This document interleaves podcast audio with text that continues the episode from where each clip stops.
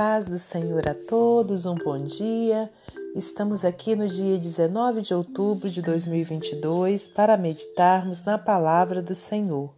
Eu te convido a abrir no livro de Números, capítulo 6, versículos 22 ao 27.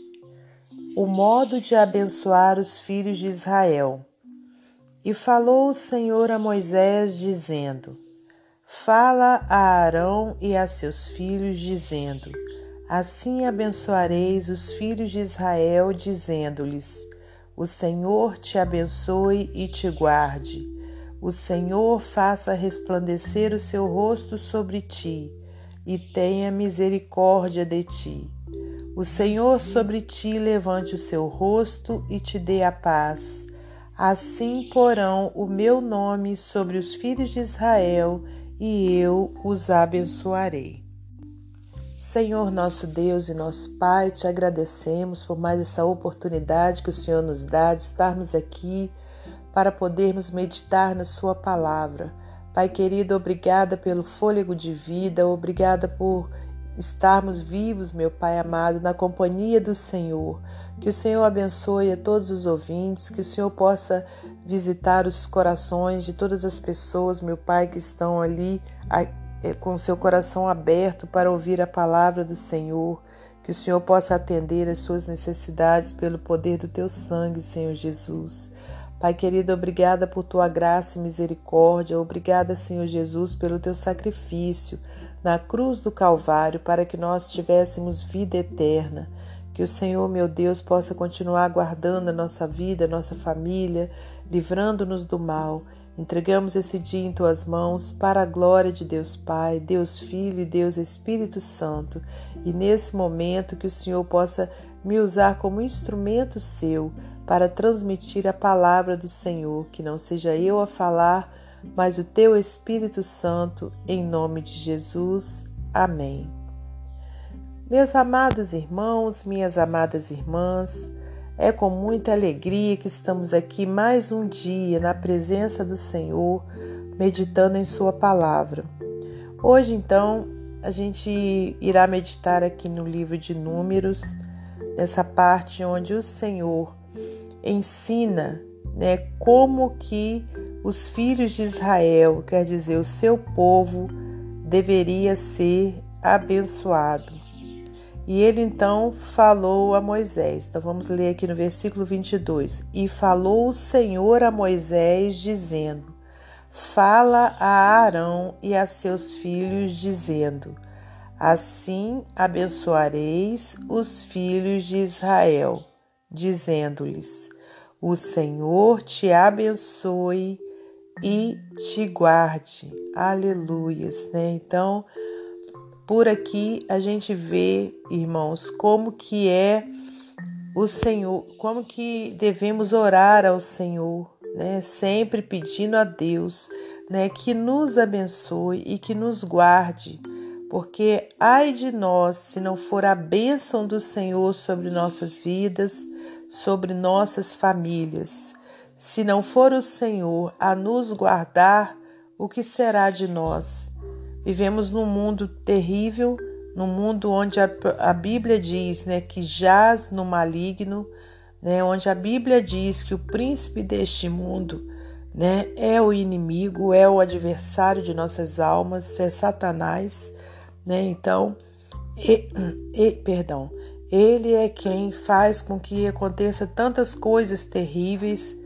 Né? Então, irmãos, nós devemos sempre orar pedindo a Deus a sua bênção sobre nós, sobre os nossos familiares, né? Pedir ao Senhor que esteja sempre nos guardando e guardando cada membro da nossa família, não só da nossa família, né, consanguínea, né, do, da nossa família de sangue, mas da nossa família também espiritual, né, da nossa família da igreja, da, e de todas as pessoas né, que têm os seus corações voltados para o Senhor. Né? Então, é nosso papel pedir a bênção de Deus sobre toda a humanidade, né? mesmo é, por aqueles que ainda não se encontram nos caminhos do Senhor, para que venham encontrar esse caminho. Né? Então, que o Senhor os abençoe, que o Senhor nos abençoe, que o Senhor os guarde, que o Senhor nos guarde. E aqui no versículo 25, o Senhor faça resplandecer o seu rosto sobre ti e tenha misericórdia de ti. Né? Então, quer dizer, quando diz né, que o Senhor faça resplandecer o seu rosto, né? Então a gente pode entender que seria né, o Senhor se voltar para nós, né, o Senhor se voltar ali sobre o seu povo e ter misericórdia. Né? Então, a misericórdia do Senhor, diz a palavra do Senhor, as misericórdias do Senhor são a causa de nós não sermos consumidos, porque as suas misericórdias não têm fim. Né? Então a gente também deve clamar a Deus sempre por sua misericórdia sobre nós, porque nós somos o que? Falhos, cheios de imperfeições. Por mais que a gente procure andar nos caminhos retos do Senhor, a gente acaba de vez em quando tropeçando. Então, é a misericórdia de Deus que faz com que a gente não caia, que faz com que a gente não se perca. Então a gente tem sempre também que clamar a Deus por sua tão grande misericórdia. No versículo 26 diz: O Senhor sobre ti levante o seu rosto e te dê a paz. Aleluias, glórias a Deus. Irmãos, como que o mundo busca a paz e não encontra porque muitas vezes estão buscando em lugares, em pessoas, em formas erradas. O príncipe da paz é o nosso Senhor Jesus Cristo. A paz que a gente tanto almeja só vem através de Jesus Cristo. No momento que a gente entrega o nosso caminho a Ele, que a gente entrega a nossa vida a Jesus de todo o nosso coração, a paz dele reina dentro de nós. Né? Então, olha, aqui nessa oração né, que Deus estava ensinando a Moisés para ele transmitir a Arão, né, que como sacerdote deveria é, passar para o povo de Deus. Né? essa mesma oração é para nós hoje, né? Que a gente receba essa mesma oração sabendo que devemos pedir a Deus que levante o seu rosto e nos dê a paz. E aí diz no versículo 27: Assim porão o meu nome sobre os filhos de Israel e eu os abençoarei. Oh, glórias a Deus. Então, no momento que a gente pede a Deus né, que nos abençoe, que nos guarde, que faça resplandecer o seu rosto sobre nós, que tenha misericórdia de nós e que nos dê a paz, a gente pode ter a certeza que o nome do Senhor está sendo glorificado sobre as nossas vidas. Então, irmãos, que a gente tenha isso em mente. O único que pode nos abençoar é o Senhor Deus. O único que pode nos guardar é o Senhor Deus. O único que pode ter misericórdia de nós é o Senhor Deus. E o único que pode nos dar a paz também é o Senhor Deus, em nome do seu Filho amado, Jesus Cristo. Amém? Então, nessa hora, nós iremos ouvir mais, uma, mais um texto do livro Pão Diário para finalizar esse momento devocional. Promessas Antigas.